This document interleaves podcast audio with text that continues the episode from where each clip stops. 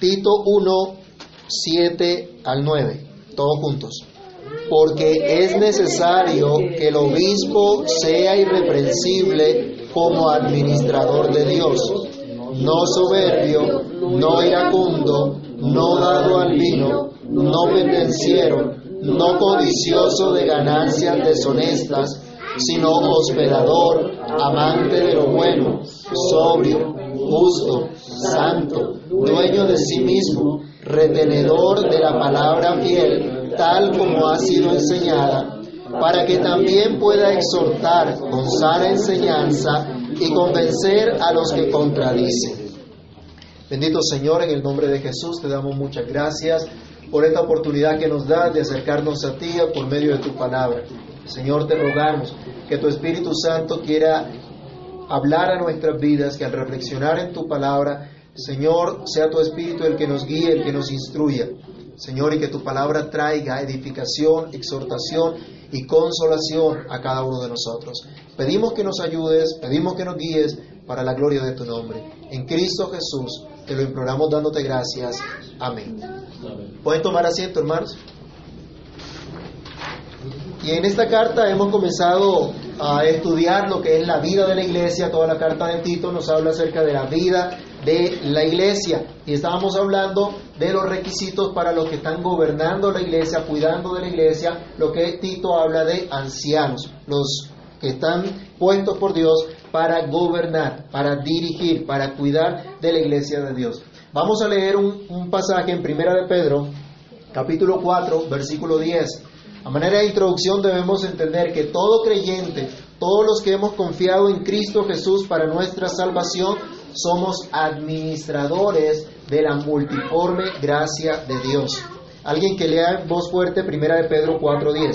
Cada uno, según el don que ha recibido, ministrelo a los otros, como buenos administradores de la multiforme gracia de Dios. ¿Qué somos, según eso? Administradores. Todos somos administradores de la multiforme gracia de Dios. A eso nos ha llamado el Señor. También, si entendemos que somos administradores, ¿qué pide Dios de los administradores? Primera de Corintios, capítulo 4, versículo 2.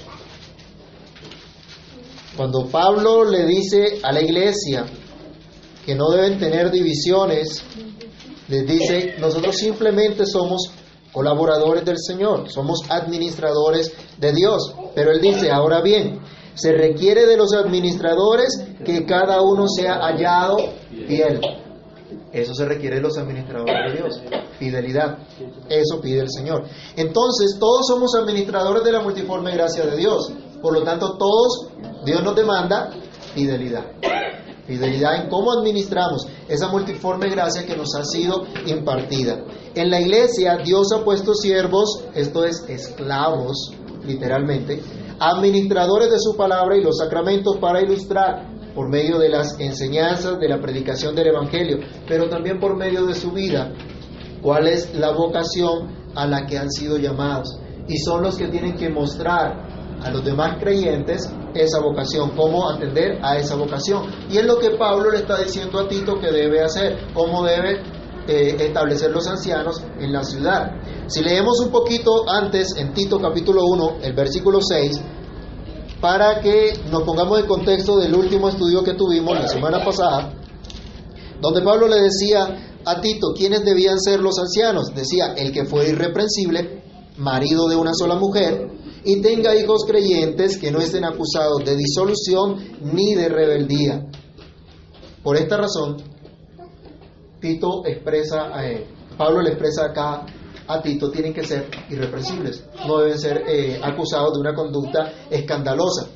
Los requisitos que ahora Pablo le da a Tito de cómo deben ser los que dirigen la iglesia, los que enseñan en la iglesia, si bien es cierto, todos los creyentes somos administradores y todos estamos llamados a observar estos requisitos, específicamente o especialmente aquellos que Dios ha puesto a cuidar de su iglesia deben observar estos requisitos.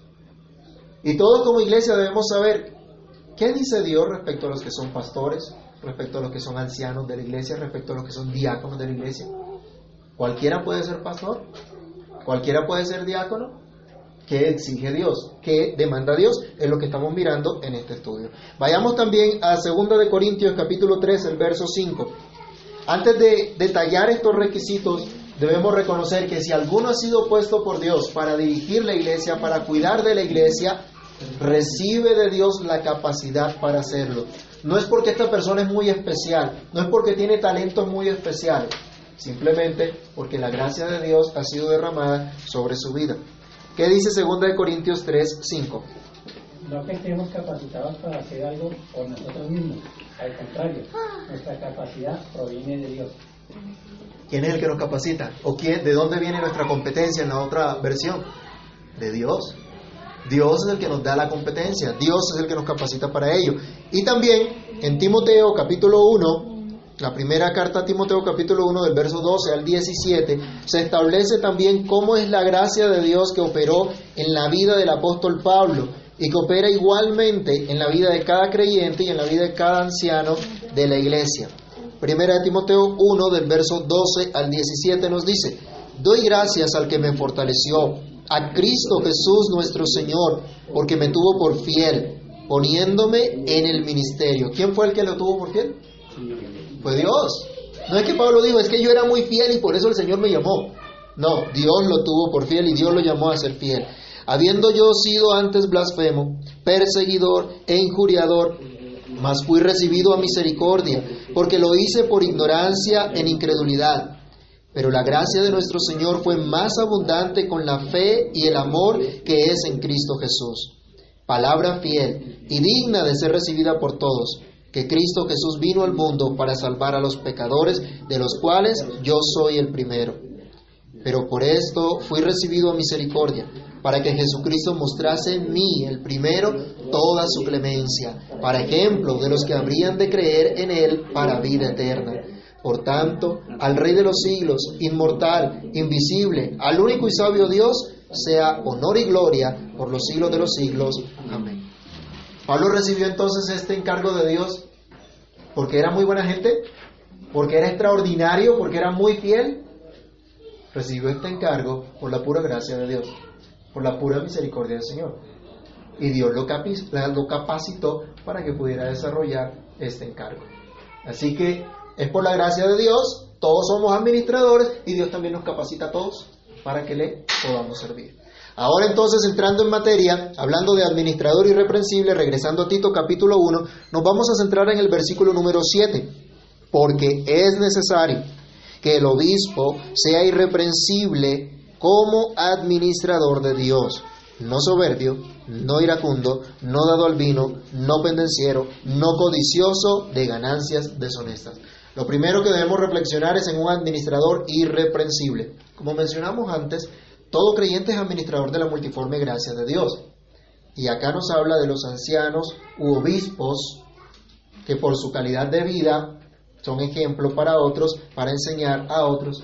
Estos especialmente deben ser irreprensibles, es decir, que no haya señalamiento alguno contra esa persona de observar una conducta escandalosa o por su falta de honestidad. Específicamente nuestro texto advierte que el obispo debe ser irreprensible como supervisor de la iglesia. La palabra obispo significa supervisor. No está hablando aquí de rango. De pronto estábamos acostumbrados que una jerarquía, ¿no? Que el obispo es el que está eh, por encima de, de otros y, y, los manda.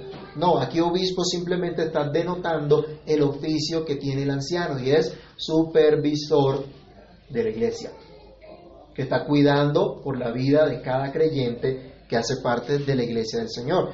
Veamos este oficio en Primera de Pedro capítulo 4, versículo 1 al 5. Primera de Pedro capítulo 4, verso 1 al 5. Perdón, capítulo 5, 1 al 5. Primera de Pedro 4, capítulo 5, del 1 al 5. Dice el apóstol Pedro, ruego a los ancianos que están entre vosotros, yo anciano también con ellos, y testigo de los padecimientos de Cristo, que soy también participante de la gloria que será revelada, apacentar la grey de Dios que está entre vosotros, cuidando de ella no por fuerza, sino voluntariamente, no por ganancia deshonesta, sino con ánimo pronto, no como teniendo señorío sobre los que están a vuestro cuidado, sino siendo ejemplos de la grey. Y cuando aparezca el príncipe de los pastores, vosotros recibiréis la corona incorruptible de gloria.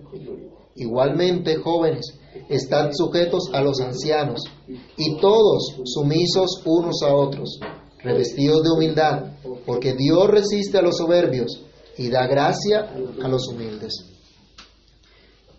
El anciano, el obispo es simplemente entonces un supervisor de la iglesia, servidor de Cristo, puesto por Cristo para servir a su pueblo. Es uno que sigue la enseñanza de su fiel pastor, uno que imita y señala a Cristo quien cuida de sus ovejas.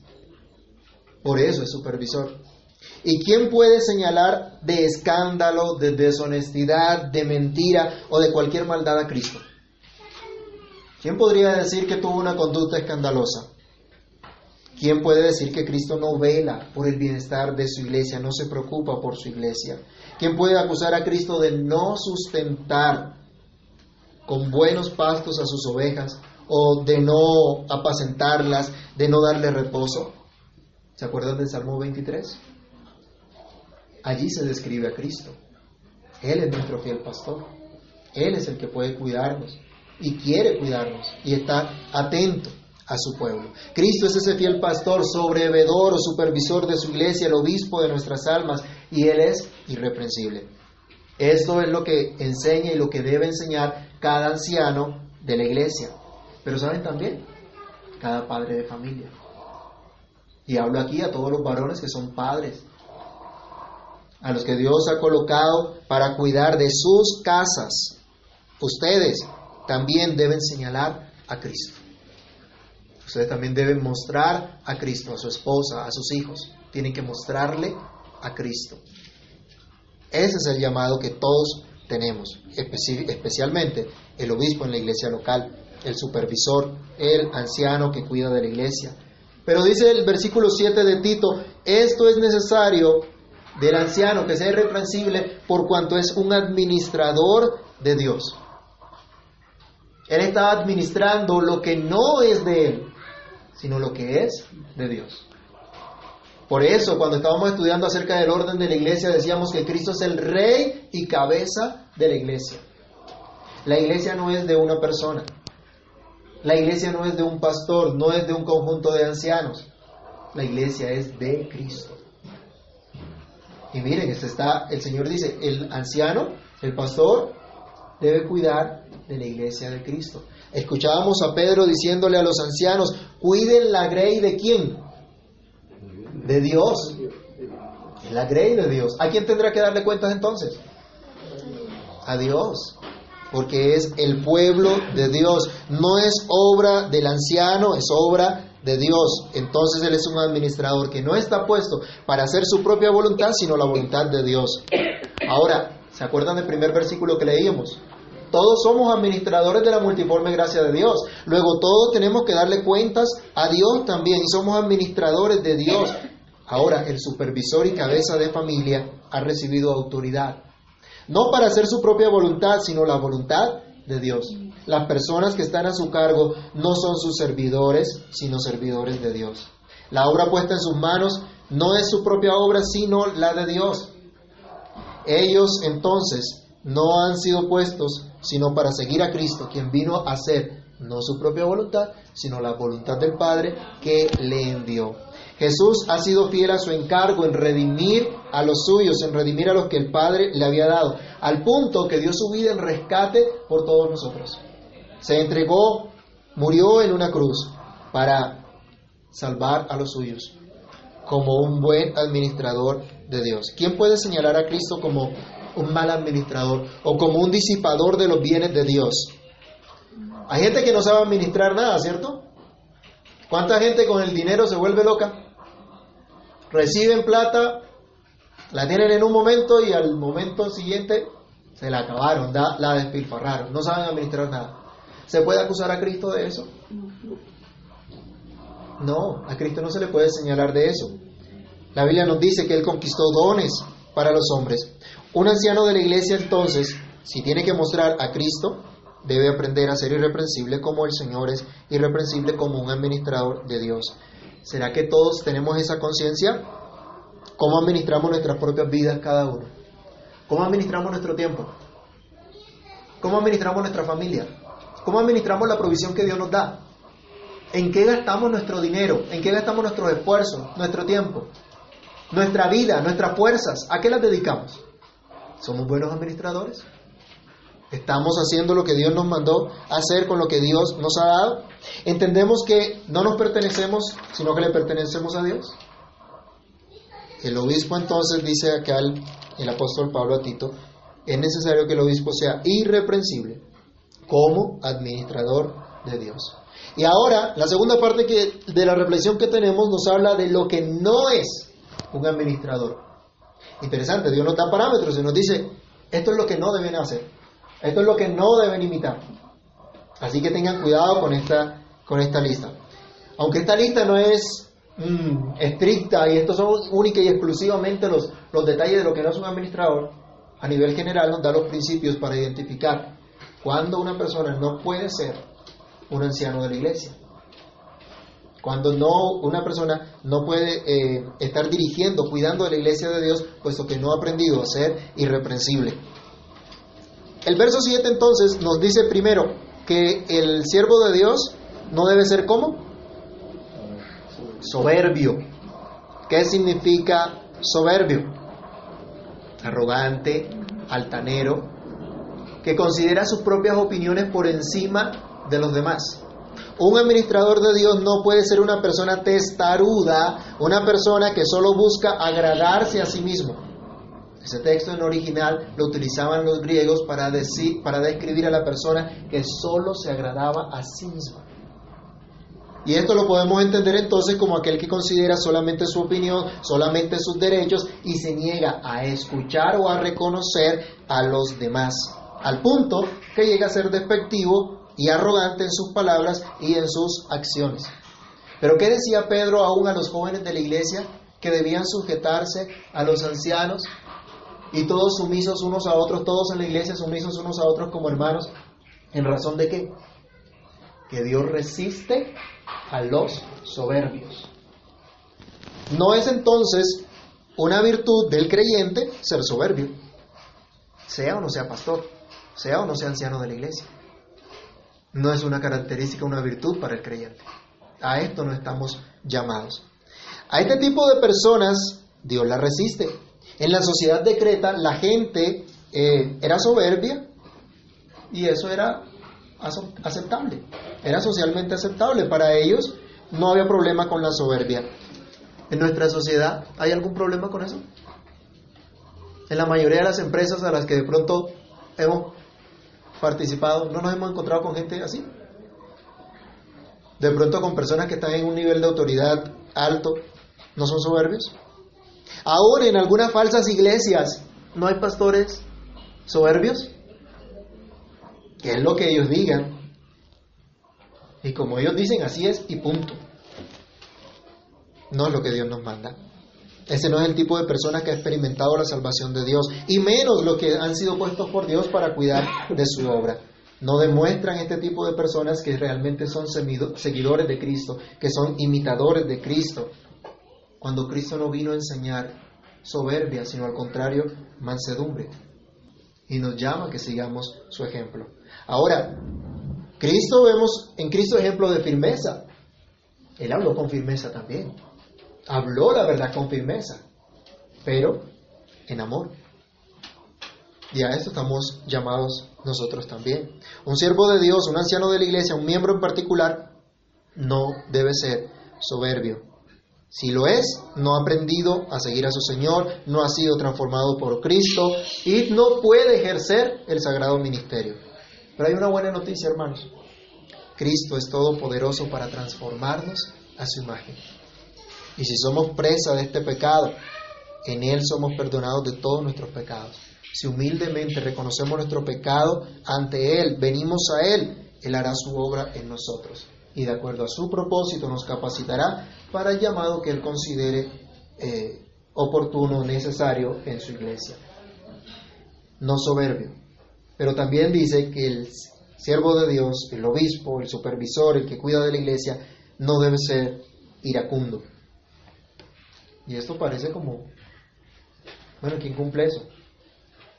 Esto está como, como muy grave. ¿Cómo así que no iracundo? ¿A qué se refiere?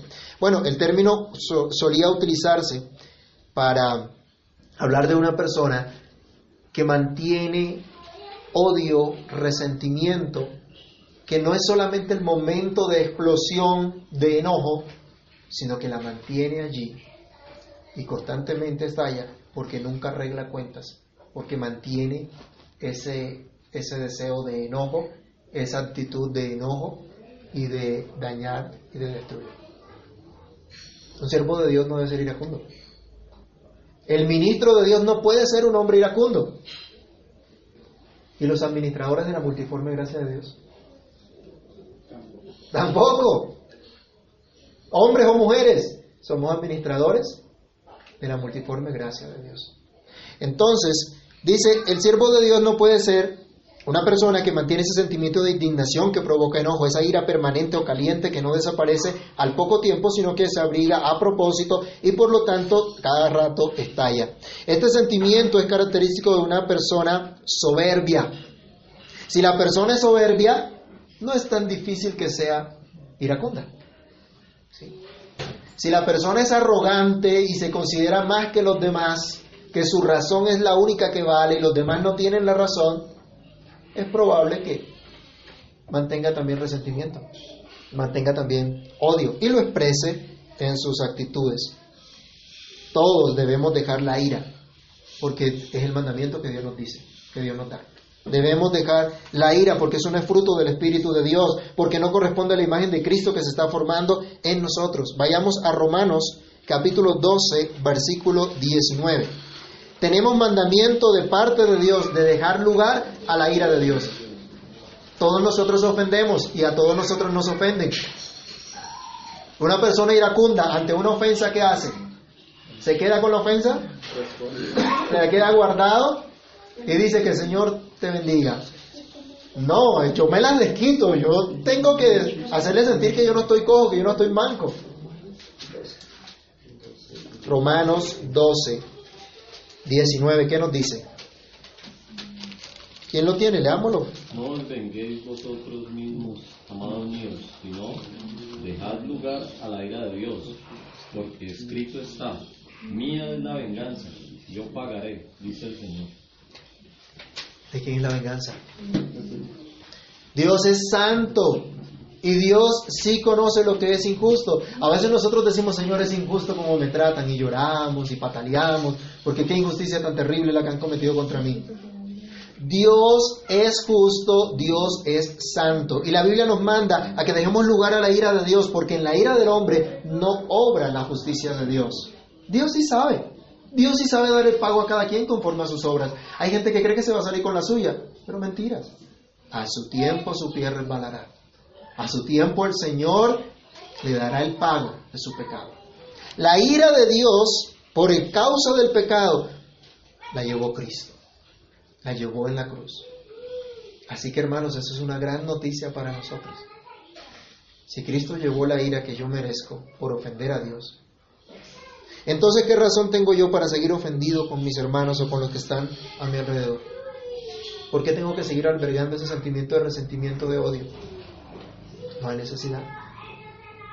No quería hablar de política, pero resulta que estamos en elecciones en este día. Y se nos ha tratado de polarizar de un lado y del otro. Usted es malo, es perverso. Y usted es peor porque solo quiere la muerte. Y nos polarizan.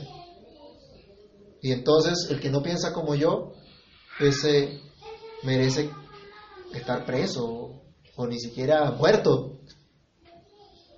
Eso no es correcto. A eso no nos llama Dios. Hay principios que debemos seguir. Pero el que hace justicia realmente es el Señor. A Él debemos dejar lugar a su ira que es santa. Cristo llevó la ira del pecado. Si tú no crees en Cristo, un día llevarás esa ira. Pero si crees en Cristo, has sido librado de esa ira. Cristo pagó la deuda y la ira de Dios ya no está sobre nosotros. Así que esto debe ser motivo suficiente para no buscar venganza, para no buscar retaliación y para alejarnos entonces de la ira. El siervo de Dios no debe ser iracundo. Pero también nos dice otra característica que no debe estar en un hijo de Dios, en un siervo de Dios, no dado al vino. ¿Entienden qué significa eso? No debe ser un borracho. Un siervo de Dios no debe ser un borracho. Y todos somos administradores de Dios, acuérdense. Estamos hablando de los pastores y los ancianos. Esos son los que llevan más duro hoy. Pero resulta que como todos somos administradores, entonces para todos también es la exhortación. No debe ser un borracho. Un siervo de Dios no puede ser una persona dada a excesos de ninguna clase. Ah, no, no es borracho, pero es glotón. Y por eso se enferma. No es borracho, pero le gusta el juego de azar. Y por eso no sabe administrar la platica que tiene. No es borracho, pero se da unos excesos en lujos, en cosas que no convienen. No, ni para un lado ni para el otro. Debe haber equilibrio, debe haber sobriedad, como vamos a ver más adelante. No puede ser una persona entonces que se da a los excesos. Los cretenses eran dados a esto, aún los corintios.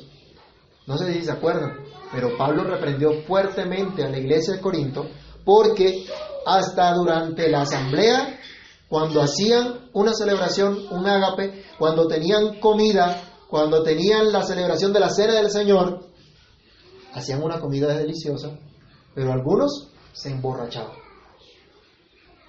Imagínense, algo que era tan santo como participar de la cena del Señor, y lo convertían simplemente en una parranda más, y se emborrachaban. Y Pablo les tuvo que llamar la atención sobre eso. No, la Biblia en todo lugar condena esto. Vayamos a Efesios capítulo 5, verso 18. El Señor no está diciendo no tomes vino. Está diciendo no sea borracho. Efesios 5, 18. ¿Quién lo quiere leer?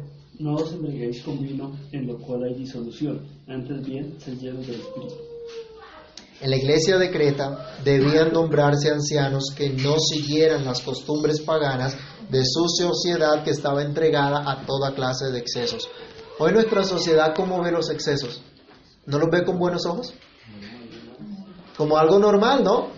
Eso hace parte del libre desarrollo de la personalidad. Así que si usted dice algo en contra de eso, lo puede meter preso. Pero eso no es lo que dice la Biblia, eso no es lo que enseña la Escritura. La sociedad puede verlo bien. Puede verlo muy cool, muy play, muy a la moda. ¿Cuántas cosas están de moda que simplemente son abiertamente en contra de los principios escriturales? La homosexualidad está de moda, pero ¿es aceptable delante de Dios? No, no es aceptable ante Dios. Pueden haber muchas cosas de moda, pero no son de acuerdo a la enseñanza de las escrituras. Algunos se creen muy, muy intrépidos para probar y para entregarse a cualquier clase de vicio. Tomadores que mezclan toda clase de bebidas. Este tipo de personas no puede supervisar ni sus propias vidas, ni la vida de su familia, mucho menos la vida de la iglesia. La gente dada a los excesos no puede ser un supervisor de la iglesia de Dios. Cristo es totalmente diferente y Él también hace totalmente diferente a los suyos, a todo el que Él llama para su servicio, a quienes en lugar de dar licencia para emborracharse, como leíamos en Efesios, le llama a ser llenos del Espíritu Santo para que puedan conducirse como Dios quiere. Y sigue la lista diciéndonos que el siervo de Dios no debe ser pendenciero. El administrador de Dios no es la clase de persona pendenciera, busca pleitos de conducta escandalosa, como si siempre estuviera borracho. Miren que las cosas van eh, seguidas, relacionadas, ¿no? ¿Qué es lo que suele suceder cuando la gente se emborracha? ¿Qué pasa 24, 31, el Día de la Madre, el Día del Padre? Sale la pelea. Apenas la gente se emborracha, ahí se aprovecha y saca todo lo que tenía por ahí guardado y empiezan las peleas. Eso es lo que suele suceder, ¿o no? Tenemos una reunión familiar y aprovechan y ahí hacen de las suyas. Bueno, el siervo de Dios y los administradores de Dios no puede ser este tipo de personas, no es el tipo de gente que está dispuesta a llegar a los puños para arreglar sus disputas. Eso es lo que significa pendenciero. ¿Sí? El que me la hace me la paga y yo me las cobro yo mismo.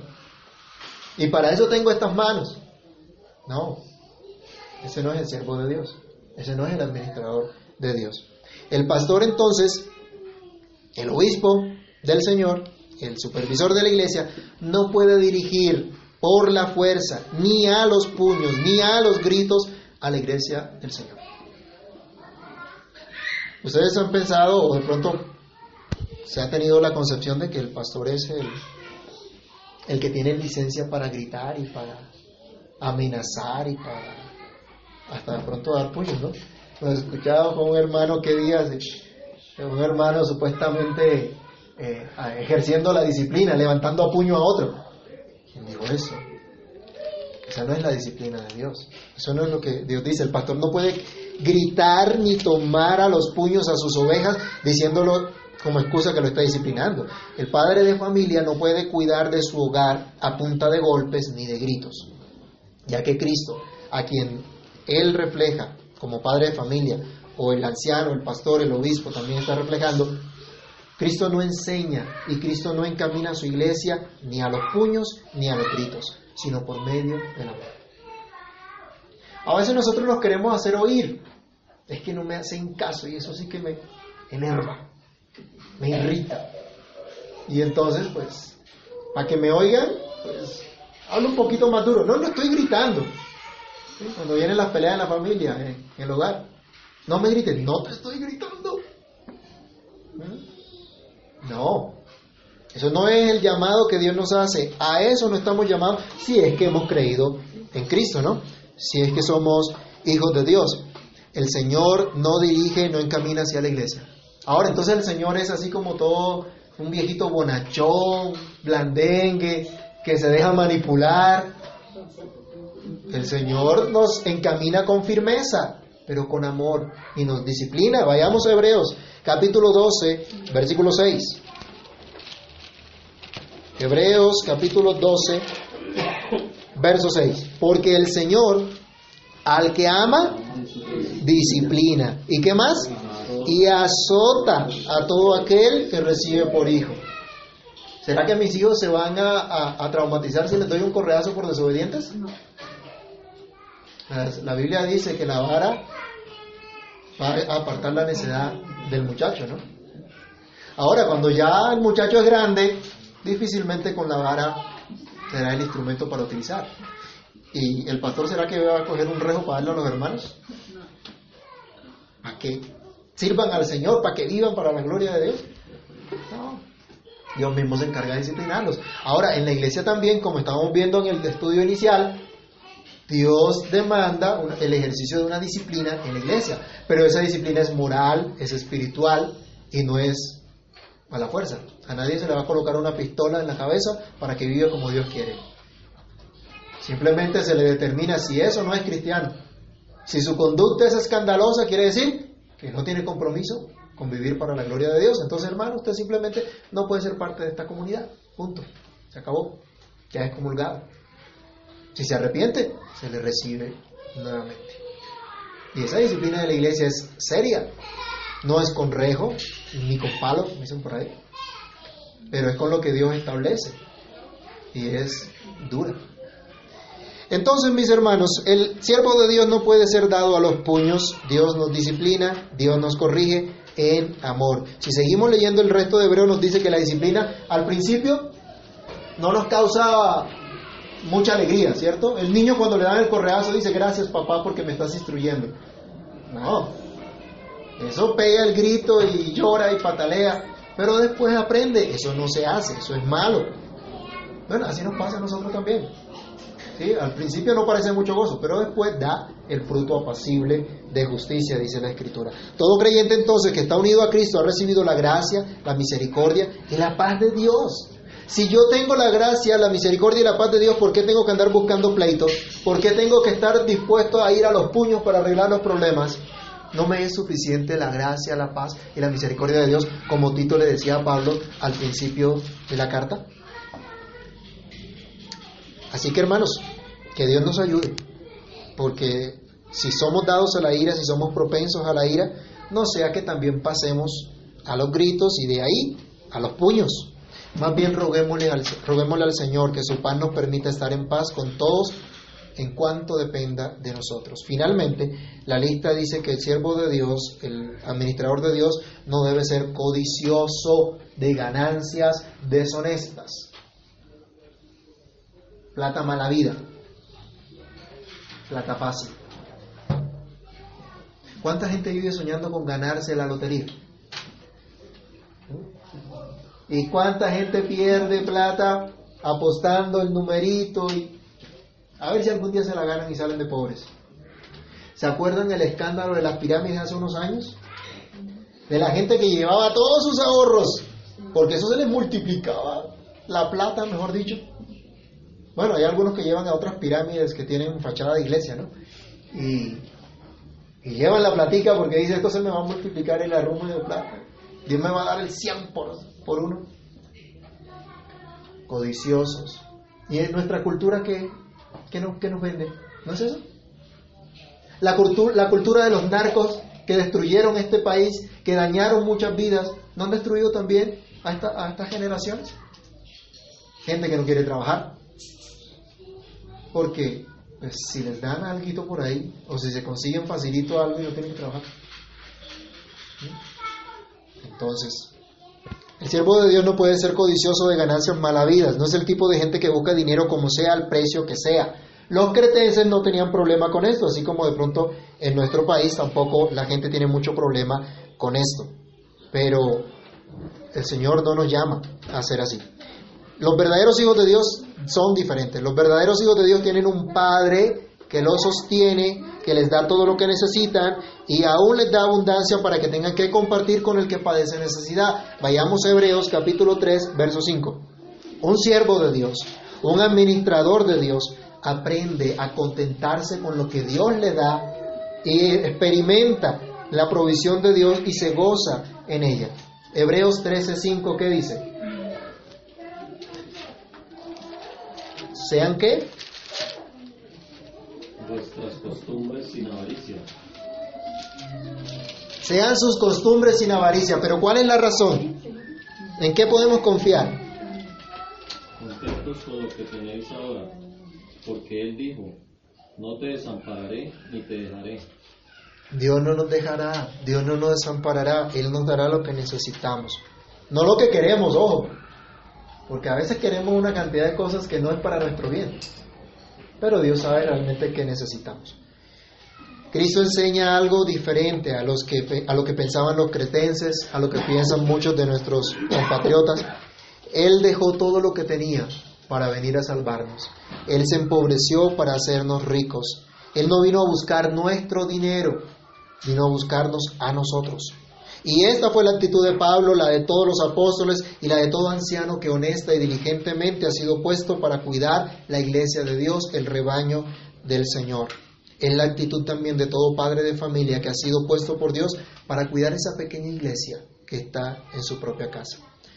Un pastor, un anciano de la iglesia local, no debe ser reconocido entonces como anciano, no debe ser ordenado como anciano si no es irreprensible, si no ha sido alejado de esos vicios que las escrituras han señalado como escandalosos y contrarios a la enseñanza de Cristo. Otra vez debemos aclarar, no se trata de hombres que nunca pequen, porque no hay hombre que viva y nunca peque. Todos pecamos. Pero se está refiriendo acá a personas que han sido transformadas por Dios, que tienen dominio propio, que están enseñados a mortificar el pecado en su estilo de vida y no se dejan dominar de su pecado.